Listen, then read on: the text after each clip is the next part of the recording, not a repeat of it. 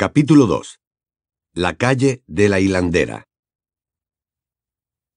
A muchos kilómetros de distancia, la misma fría neblina que se pegaba a las ventanas de la oficina del primer ministro flotaba sobre un sucio río que discurría entre riberas llenas de maleza y basura esparcida.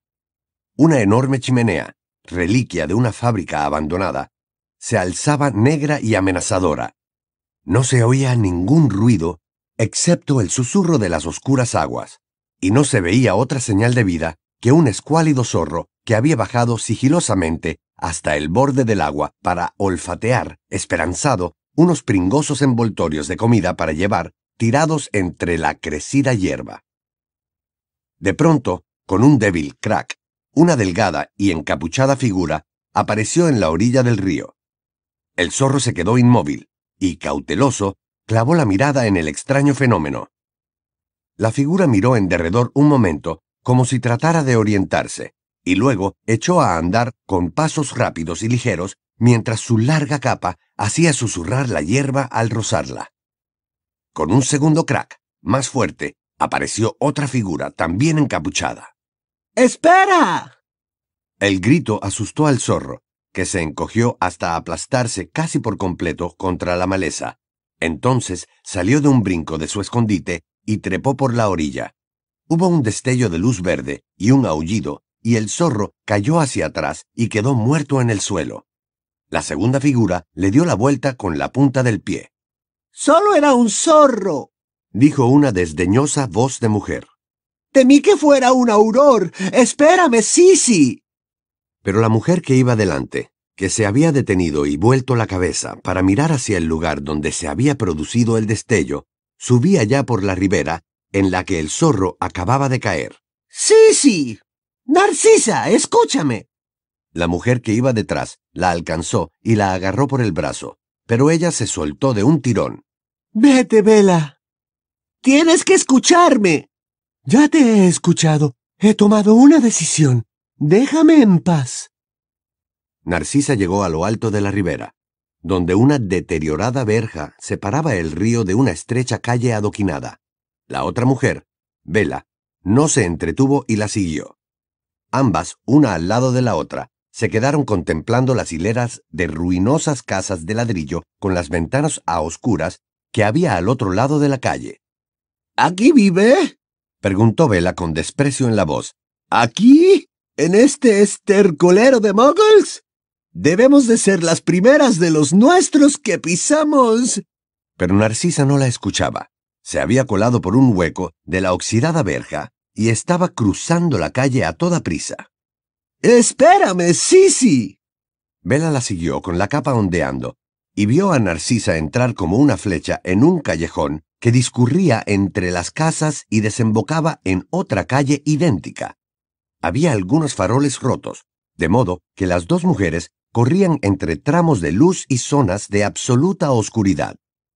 Vela alcanzó a su presa cuando ésta doblaba otra esquina. Y esta vez consiguió sujetarla por el brazo y obligarla a darse la vuelta para mirarla a la cara. No debes hacerlo, Sisi. No puedes confiar en él, le dijo. El señor tenebroso confía en él, ¿no? Pues se equivoca, créeme, replicó Vela, jadeando, y por un instante los ojos le relucieron bajo la capucha mientras miraba alrededor para comprobar que estaban solas. Además, nos ordenaron que no habláramos con nadie del plan. Esto es traicionar al señor tenebroso.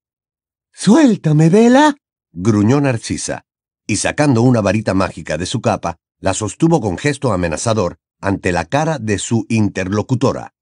Esta se limitó a reír. ¿A tu propia hermana? Sí, sí.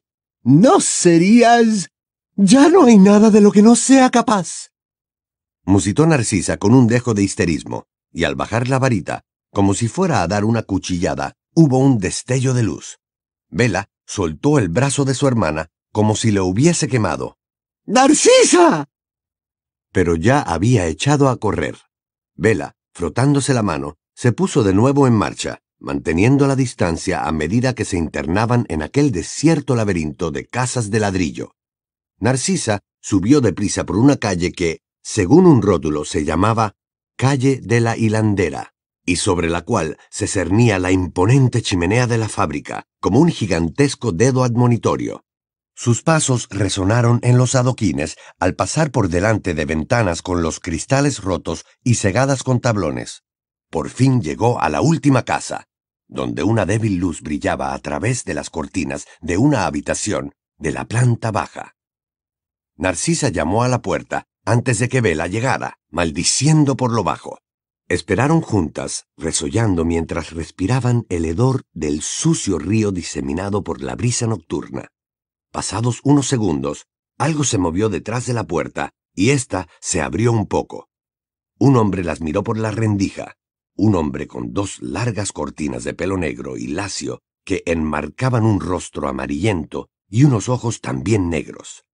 Narcisa se quitó la capucha. Tenía el cutis tan pálido que el rostro parecía brillarle en la oscuridad.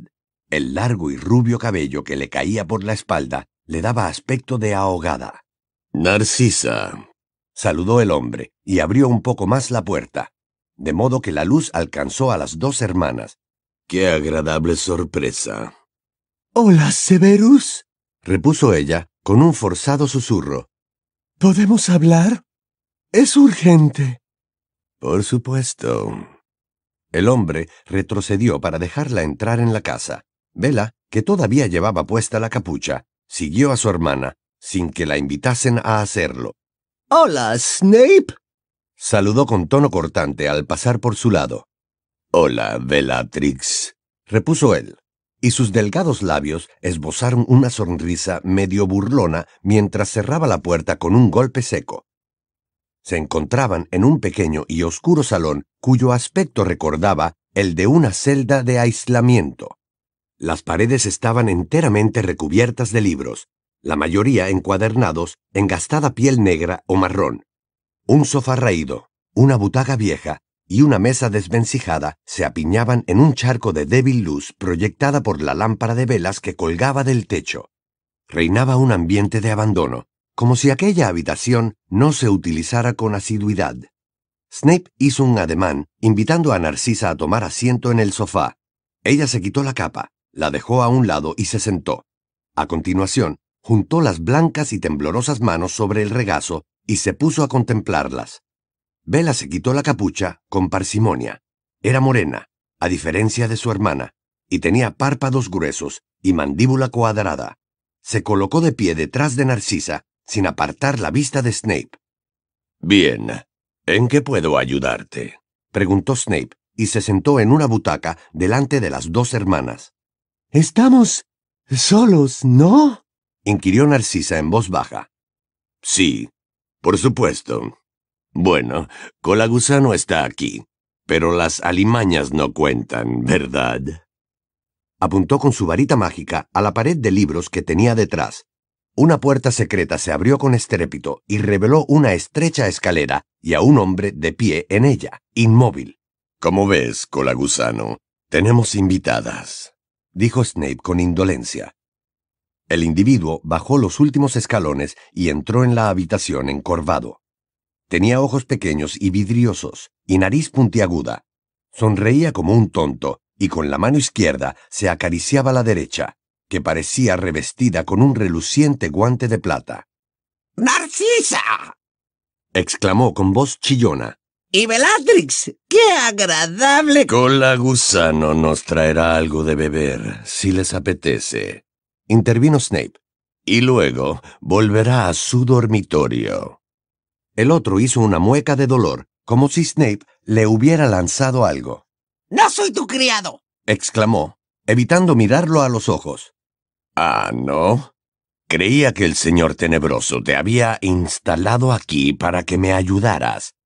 Para ayudarte, sí, pero no para servirte bebidas ni para... Eh, ni para limpiar tu casa. Caramba, Colagusano, no sabía que aspiraras a realizar tareas más peligrosas, replicó Snape con sutileza. Eso tiene fácil arreglo. Hablaré con el señor tenebroso y... Yo puedo hablar con él cuando quiera. Claro que sí, concedió Snape con sorna. Pero, mientras tanto, Tráenos algo de beber. Un poco de vino de elfo, por ejemplo.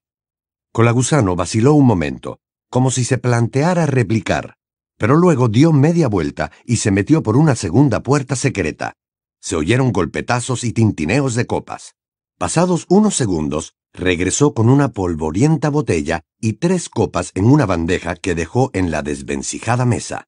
Luego se escabulló de la sala y cerró de golpe la puerta forrada de libros. Snape llenó las tres copas de un vino color rojo sangre y le tendió una a cada hermana. Narcisa le dio las gracias con un murmullo, mientras que Bellatrix no dijo nada y siguió fulminándolo con la mirada. Eso no pareció incomodarlo, más bien todo lo contrario, parecía divertirle mucho.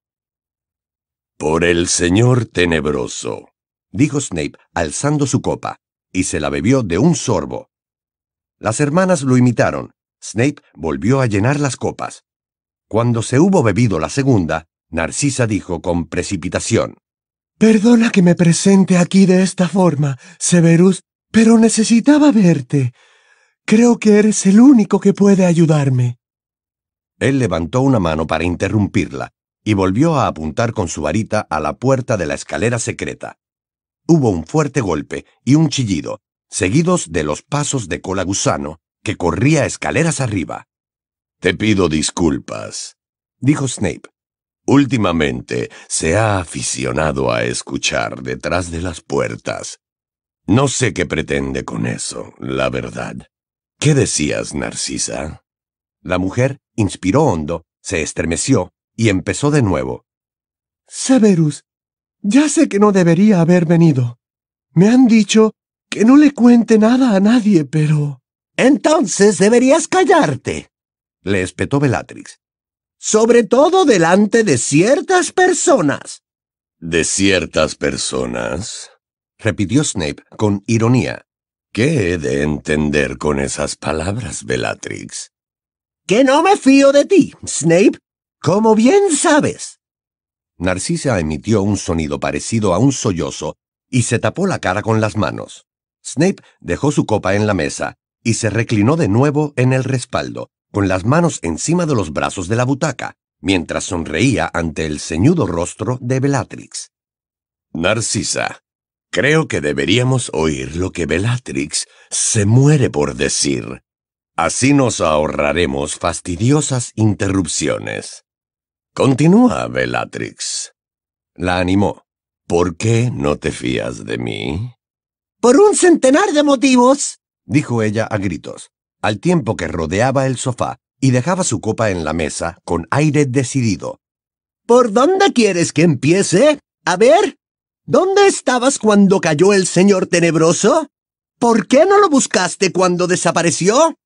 ¿Qué has hecho todos estos años que has pasado con Dumbledore? ¿Por qué impediste que el señor tenebroso se hiciera con la piedra filosofal? ¿Por qué no regresaste de inmediato cuando él renació?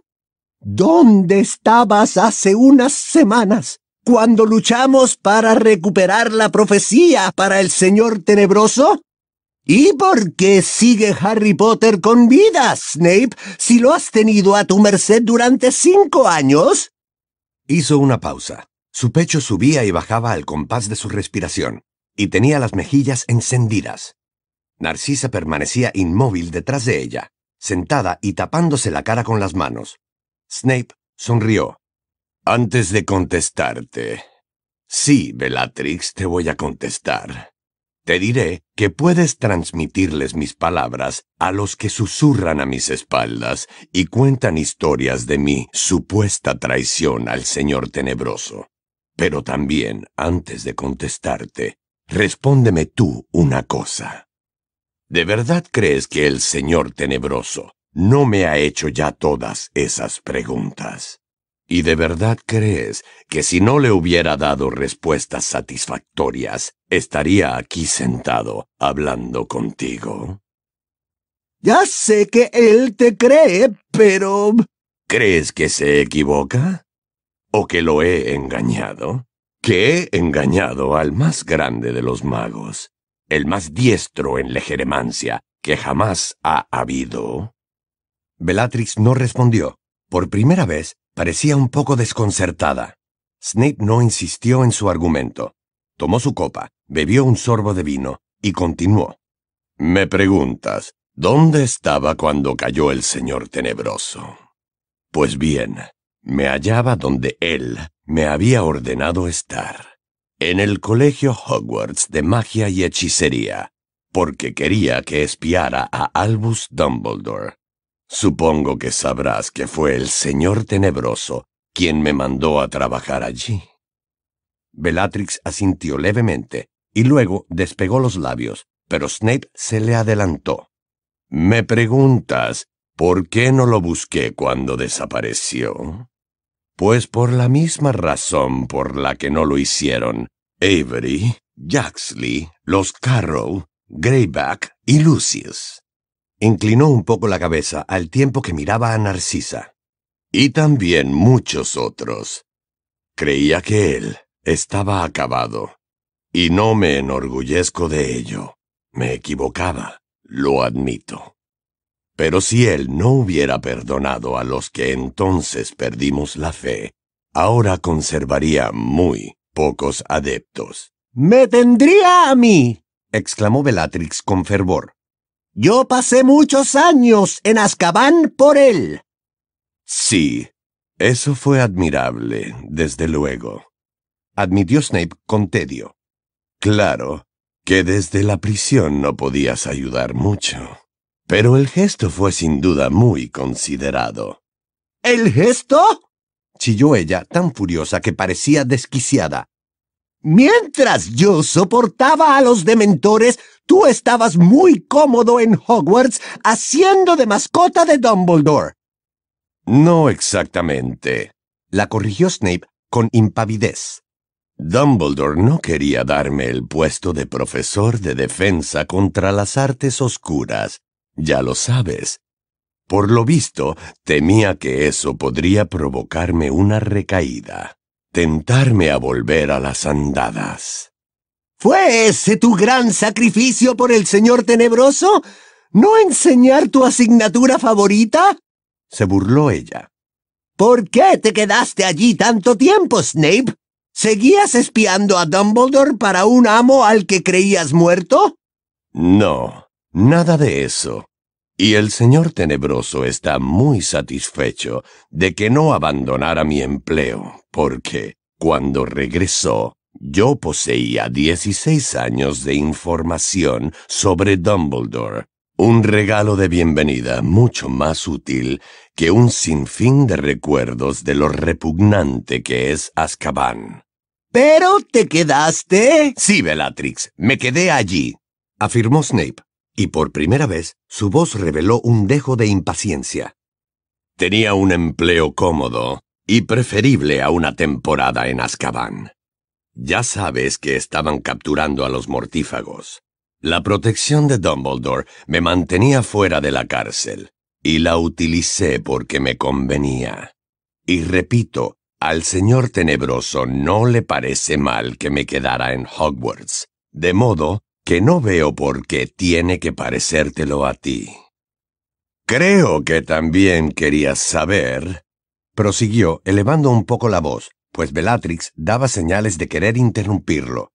¿Por qué me interpuse entre el Señor Tenebroso y la piedra filosofal? La respuesta es muy sencilla. Él no sabía si podía confiar en mí. Creía, como tú, que había pasado de leal mortífago a títere de Dumbledore. Su estado era lamentable, había quedado muy débil y compartía el cuerpo de un mago mediocre, y no se atrevía a mostrarse a un antiguo aliado por temor a que éste lo entregara a Dumbledore o al ministerio. Lamento mucho que no confiara en mí. Si lo hubiera hecho, habría regresado al poder tres años antes. El caso es que yo solo vi al codicioso e indigno Quirrell intentando robar la piedra, y reconozco que hice todo lo posible por desbaratar sus planes. Bellatrix torció la boca como si se hubiera tragado una medicina asquerosa. Pero no volviste de inmediato cuando él regresó, ni corriste a su lado cuando notaste arder la marca tenebrosa. Cierto, volví dos horas más tarde, obedeciendo las órdenes de Dumbledore. Las órdenes de... repitió ella indignada. Piensa, piensa. Con solo esperar dos horas, solo dos horas, me aseguraba poder permanecer en Hogwarts en calidad de espía. Por conseguir que Dumbledore creyera que yo regresaba junto al Señor Tenebroso únicamente porque él me lo ordenaba. Desde entonces he podido pasar información acerca del director del colegio y la Orden del Fénix. Piénsalo bien, Bellatrix. La marca tenebrosa llevaba meses fortaleciéndose. Y yo sabía que el Señor Tenebroso estaba a punto de aparecer. Lo sabían todos los mortífagos. Tuve tiempo de sobra para cavilar qué quería hacer. Planear mi siguiente paso y escapar como hizo Karkarov. ¿No te parece? Te aseguro que el enojo inicial del señor tenebroso por mi tardanza desapareció por completo cuando le expliqué que seguía siéndole fiel, aunque Dumbledore creyera que estaba en su bando.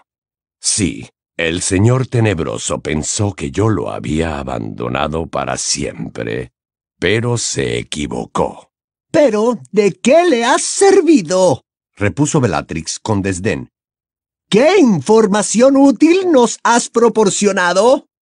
He hecho llegar mi información directamente al señor tenebroso. Si él decide no compartirla contigo... Él lo comparte todo conmigo. Asegura que soy su más leal y fiel... ¿Ah, sí? Repuso Snape, modulando la voz para expresar su incredulidad. Incluso después del fracaso en el ministerio. Eso no fue culpa mía, se defendió Bellatrix, roja de ira. En el pasado, el señor tenebroso me confió sus más preciosos. Si Lucius no hubiera... No te atrevas a echarle la culpa a mi marido, terció Narcisa con voz queda y maléfica. No tiene sentido buscar responsables de lo ocurrido, observó Snape con indiferencia. A lo hecho, pecho. Sí, pero tú no hiciste nada, le espetó Bellatrix. Tú estabas otra vez ausente mientras nosotros corríamos todo el riesgo. ¿No es así, Snape? Tenía órdenes de quedarme en la retaguardia. Tal vez estés en desacuerdo con el señor tenebroso. O tal vez pienses que Dumbledore no se habría dado cuenta si yo me hubiera unido a los mortífagos para combatir la Orden del Fénix, ¿no? Y, perdóname, hablas de riesgos, pero si no me equivoco, se enfrentaron a seis adolescentes. A los que poco después se unió la mitad de la Orden, como sabes muy bien, gruñó Bellatrix. Y ya que hablamos de la Orden del Fénix, Tú sigues sosteniendo que no puedes revelar la ubicación de su cuartel general, ¿verdad? Yo no soy el guardián de los secretos, ni debo pronunciar el nombre de ese lugar. Creía que sabías cómo funcionaba ese sortilegio. El señor tenebroso está satisfecho con la información que le he proporcionado acerca de la orden. Esos datos, como quizá hayas deducido, condujeron a la reciente captura y asesinato de Emmeline Vance. Y también ayudaron a acorralar a Sirius Black, aunque no voy a escatimarte el mérito de haber acabado con él. Snape inclinó la cabeza y alzó su copa. El gesto de Bellatrix no se suavizó ni un ápice. Eludes mi última pregunta, Snape. Harry Potter Habrás tenido infinidad de ocasiones para matarlo en estos cinco años. ¿Por qué no lo has hecho? ¿Has hablado de este tema con el señor tenebroso? Últimamente él... nosotros... Te lo pregunto a ti, Snape. Si hubiera matado a Harry Potter, el señor tenebroso no habría podido utilizar la sangre del chico para regenerarse y volverse invencible.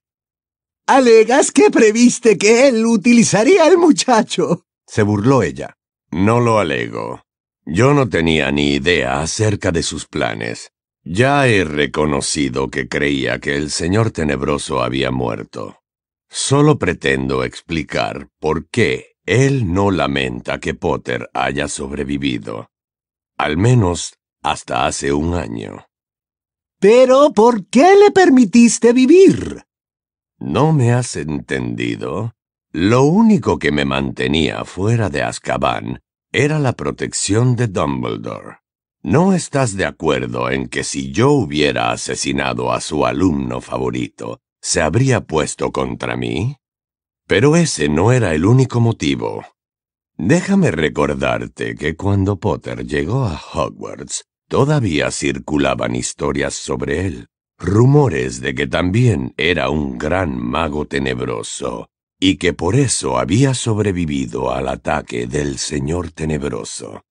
De hecho, muchos antiguos seguidores de éste consideraban que Potter era un estandarte alrededor del cual todos podríamos congregarnos una vez más. Admito que sentía curiosidad y que no era partidario de liquidarlo en cuanto pusiera un pie en el castillo. Naturalmente, enseguida comprendí que el muchacho no poseía ningún talento extraordinario. Ha salido airoso de diversos aprietos gracias a la buena suerte y a la colaboración de amigos con más talento que él. Es mediocre, en grado sumo, aunque tan repelente y engreído como su padre. He hecho lo indecible para que lo expulsaran de Hogwarts, donde creo que no le corresponde estar. Pero de eso a matarlo o permitir que lo mataran delante de mí, habría sido una estupidez por mi parte correr un riesgo semejante, hallándose Dumbledore tan cerca. ¿Pretendes que nos creamos que en todo este tiempo Dumbledore nunca ha sospechado de ti? repuso Bellatrix y que ignora a quién eres leal en realidad y que todavía confía en ti sin reservas? He interpretado bien mi papel. Y pasas por alto el punto débil de Dumbledore. Siempre cree lo mejor de las personas. Cuando empecé a trabajar para él, recién abandonada mi etapa de mortífago, fingí un profundo arrepentimiento, y él me acogió con los brazos abiertos aunque, como digo, siempre me mantuvo alejado de las artes oscuras. Dumbledore ha sido un gran mago. Sí, un gran mago. Bellatrix emitió un sonido de burla. Incluso el señor tenebroso lo reconoce. Sin embargo, me complace decir que se está haciendo viejo. El duelo con el señor tenebroso del mes pasado lo ha debilitado. Hace poco sufrió una grave herida, porque sus reflejos son más lentos que antes. Pero en todos estos años nunca ha dejado de confiar en Severus Snape. Y en eso reside mi gran valor para el Señor Tenebroso. Bellatrix todavía no estaba satisfecha, aunque al parecer no sabía cuál era la mejor forma de seguir atacando a Snape. Aprovechando su silencio, éste se dirigió a su hermana. Dime, Narcisa, ¿venías a pedirme ayuda? Ella lo miró con abatimiento. Sí, Severus. Creo que eres el único que puede ayudarme. No tengo a nadie más a quien acudir. Lucius está en prisión y... Cerró los ojos y dos gruesas lágrimas le resbalaron por las mejillas. El señor tenebroso me ha prohibido hablar de ello añadió sin abrir los ojos. No quiere que nadie conozca el plan. Es muy secreto, pero... Si te lo ha prohibido, no deberías hablar. Las palabras del Señor Tenebroso son ley. Narcisa sofocó un grito, como si Snape la hubiera rociado con agua fría. Bellatrix asintió, satisfecha por primera vez. ¿Lo ves? Reprendió a su hermana. Hasta Snape lo dice, te prohibieron hablar, así que guarda silencio. Pero Snape se había acercado a la pequeña ventana para escudriñar la desierta calle. Luego volvió a correr las cortinas de un tirón y, dándose la vuelta, miró ceñudo a Narcisa. Resulta que yo conozco ese plan, dijo en voz baja. Soy uno de los pocos a quienes el Señor Tenebroso se lo ha contado. No obstante, de no haber estado yo al corriente del secreto, Narcisa, habrías cometido una grave traición contra él. Ya imaginé que debías de saberlo, repuso ella, con cierto alivio. Él confía tanto en ti, Severus. ¿Tú conoces el plan? preguntó Bellatrix, cuya fugaz satisfacción se había trocado en indignación. ¿Tú lo conoces? Así es, confirmó Snape. Pero, ¿qué ayuda necesitas, Narcisa? Si crees que puedo persuadir al señor tenebroso de que cambie de idea, me temo que tus esperanzas carecen de fundamento. Severus, susurró ella, mientras las lágrimas seguían resbalándole por las pálidas mejillas. Mi hijo, mi único hijo. Draco debería estar orgulloso, terció Bellatrix con indiferencia. El señor tenebroso está concediéndole un gran honor.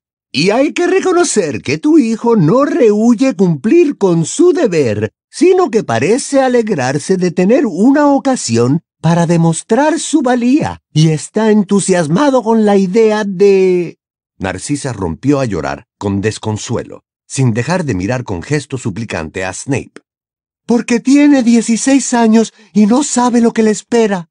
¿Por qué, Severus? ¿Por qué mi hijo? Es demasiado peligroso. Esto es una venganza por el error de Lucius, estoy segura. Snape no respondió. Apartó la vista de la llorosa Narcisa, como si sus lágrimas fueran indecorosas, pero no podía fingir que no la oía. Por eso ha escogido a Draco, ¿verdad? insistió ella. Para castigar a Lucius. Si Draco logra su objetivo, dijo Snape, aún sin mirarla, alcanzará mayor gloria que nadie. Pero no lo logrará, sollozó Narcisa.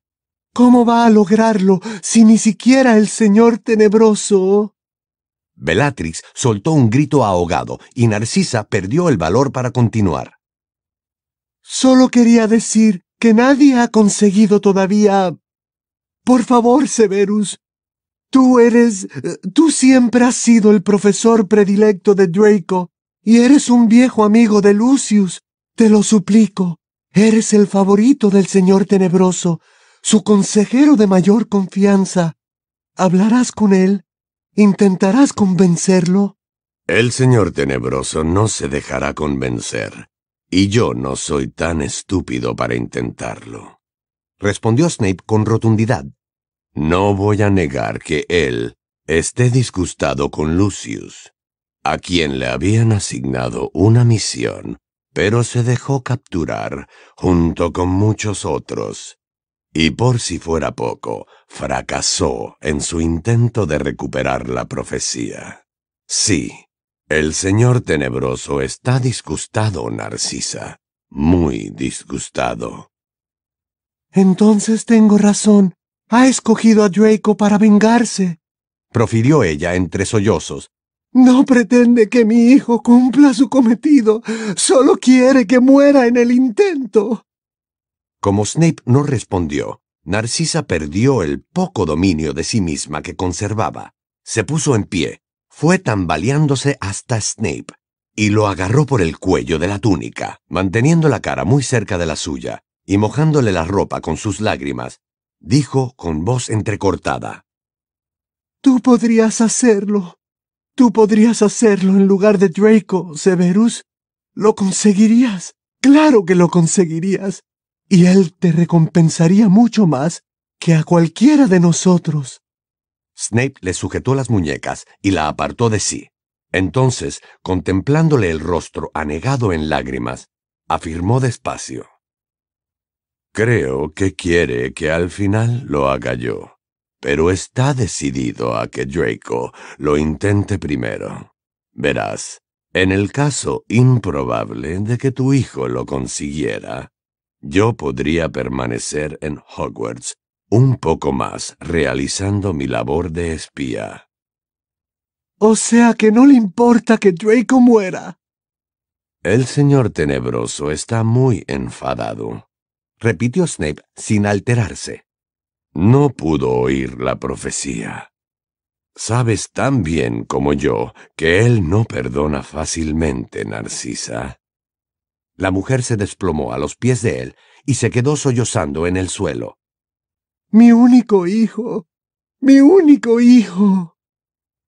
Deberías sentirte orgullosa, insistió Bellatrix sin piedad. Si yo tuviera hijos, me alegraría de que entregaran la vida por el Señor Tenebroso.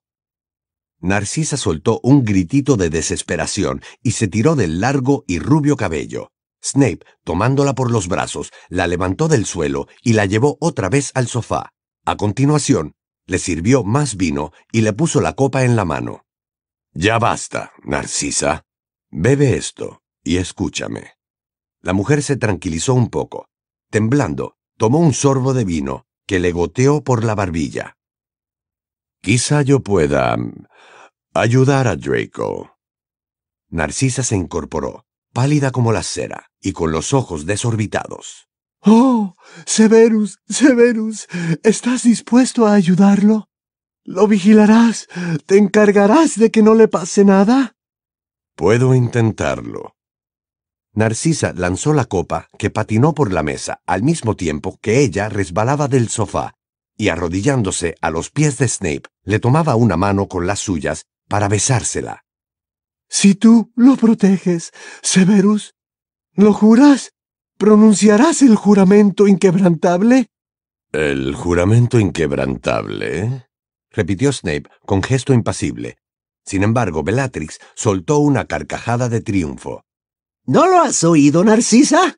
Lo intentará, seguro. Las clásicas palabras vacías, la clásica ambigüedad, pero porque lo ordena el señor tenebroso, por supuesto. Snape no miró a Bellatrix. Sus negros ojos estaban clavados en los de Narcisa, azules y anegados en lágrimas. Ella seguía sujetándole la mano. Claro, Narcisa. Pronunciaré el juramento inquebrantable, aseguró él con calma. Quizá tu hermana se avenga a ser nuestro testigo. Bellatrix se quedó boquiabierta. Snape se agachó hasta arrodillarse frente a Narcisa y, ante la mirada de asombro de Bellatrix, unió su mano derecha con la de Narcisa. Vas a necesitar tu varita, Bellatrix, dijo Snape con frialdad. Ella la sacó con estupefacción. Y tendrás que acercarte un poco más, añadió. La mujer se colocó de pie delante de ambos y puso la punta de la varita sobre las entrelazadas manos. ¿Juras vigilar a mi hijo Draco mientras intenta cumplir los deseos del señor tenebroso, Severus? preguntó Narcisa. Sí, juro, respondió él. Una delgada y brillante lengua de fuego salió de la varita y se enroscó alrededor de las dos manos como un alambre al rojo. ¿Y juras protegerlo lo mejor que puedas de cualquier daño? Sí, juro. Una segunda lengua de fuego salió de la varita, se entrelazó con la primera y formó una fina y reluciente cadena. ¿Y si es necesario? Si crees que Draco va a fracasar, susurró Narcisa. La mano de Snape temblaba en la de ella, pero no la retiró. ¿Juras realizar tú la tarea que el Señor Tenebroso ha encomendado a mi hijo? Hubo un momento de silencio. Bellatrix los observaba con los ojos muy abiertos y la varita suspendida sobre las unidas manos. Sí, juro. Un resplandor rojizo iluminó el atónito rostro de Bellatrix al prender una tercera lengua de fuego que salió disparada de la varita. Se enredó con las otras dos y se cerró alrededor de las bien sujetas manos como una cuerda o una serpiente ígneas.